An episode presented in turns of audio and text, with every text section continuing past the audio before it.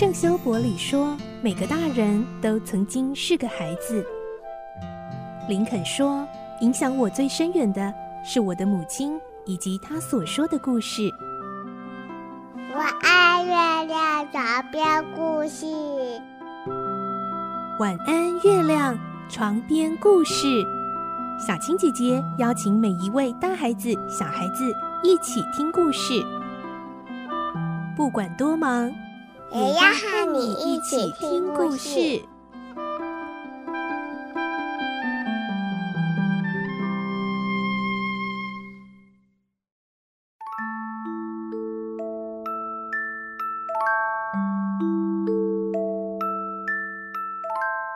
晚安，欢迎你和我们一起听故事。我是小青姐姐，我们今天来听《孤雏类》的故事第五十六集喽。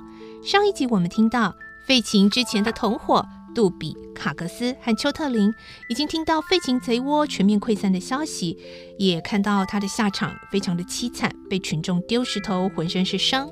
而今天我们会听到那个十恶不赦、杀了南迁的凶手比尔，在亡命天涯、走投无路之后。竟然也逃到了杜比、卡格斯以及丘特林三个人藏身的小屋了。来听今天的故事，《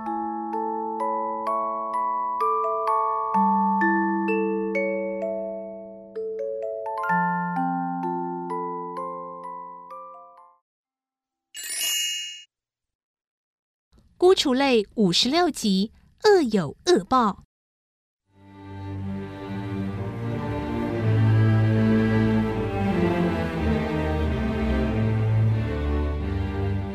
比尔一脚踹开大门，冲到楼上他们三个人的面前。他吼着，眼睛布满血丝：“喂，你们都死了？怎么都像一条条的木头鱼？老子的话你们是没听见吗？”三个人你看我，我看你，仍然一言不发。比尔气急了：“说话！你们到底欢不欢迎老子来？”杜比终于开口：“嗯，比尔，呃，这个地方已经不太安全了。怎么说？呃，费琴、小精灵他们都被抓去了。既然不安全，那你们还在这干什么？比尔，我们三个人因为被逼得走投无路，才到这里躲避风声啊。你们能躲，老子为什么不能躲？”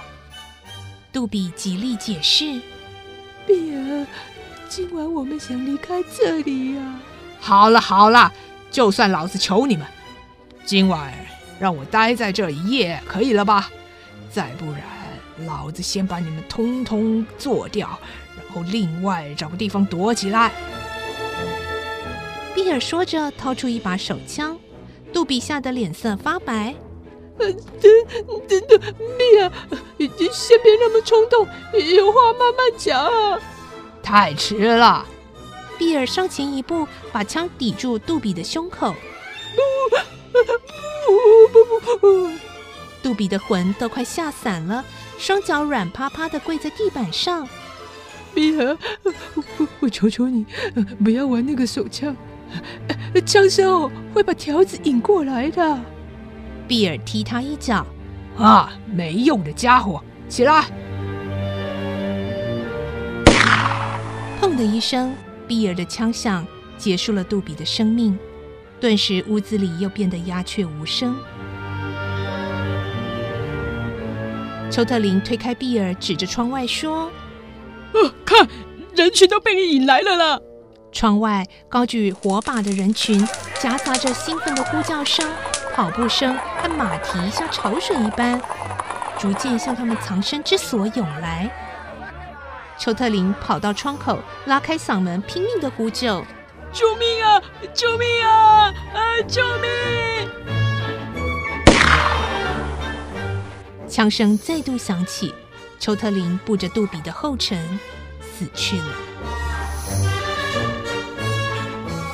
唯一幸存的卡格斯把手指头指向比尔的鼻尖，说：“你这恶魔，你要把我一起杀掉吗？”“不，哈哈，老子要你活着，到楼下帮我把门窗给钉牢。”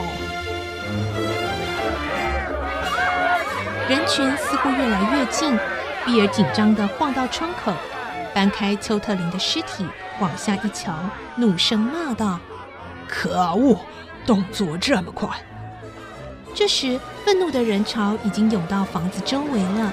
当比尔再度把头探出窗外的时候，群众的怒吼声更加严厉，有的对最靠近屋子的人喊放火，有的则喝叫警官们赶快开枪打死他。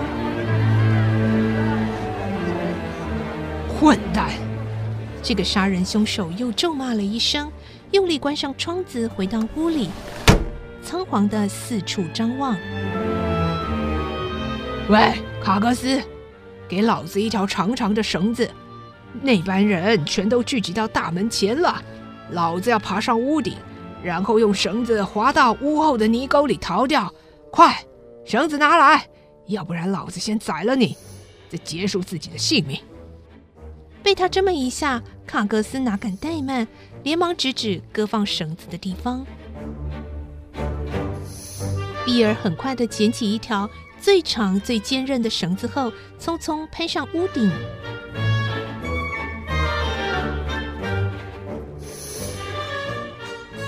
凶手在屋顶上！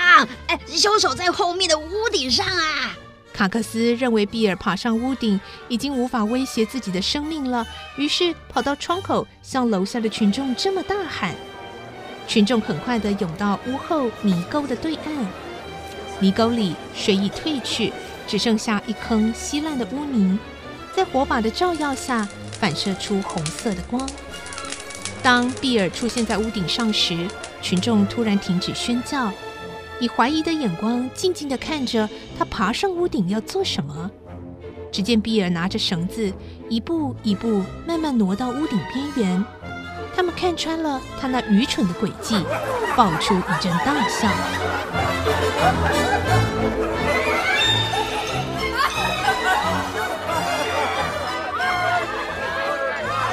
群众对凶手一阵又一阵的叫骂，几乎响彻云霄，好像全伦敦的人都赶来诅咒他似的。人群随着屋顶上的比尔左右摇动，比尔向西，他们就向西；比尔朝东，他们也跟着晃到东。泥沟对岸的屋子里，已经涌进黑压压的一大群人。不多时，所有窗口和屋顶都挤满了人潮。但人群还是继续涌来，大家都想找一个角落来观看，并且谩骂那杀人的恶棍。我敢打赌，这次一定可以抓到他。哎，哎，你看，你看，他又向右边移动了啦！我们向他丢石头，不行，我们向他泼水啦！哎，等等，他要滑下来赶快来，赶快来！梯子，梯子，拿梯子来！我们上去抓他！快啊，快！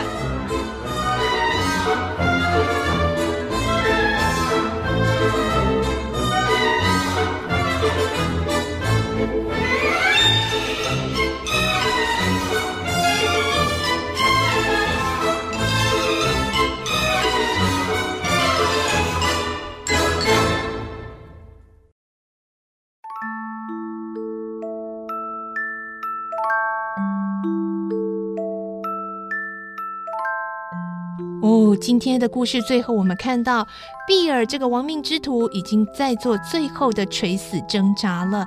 下个礼拜呢，我们的孤雏泪就要进入最后最后的精彩大结局喽。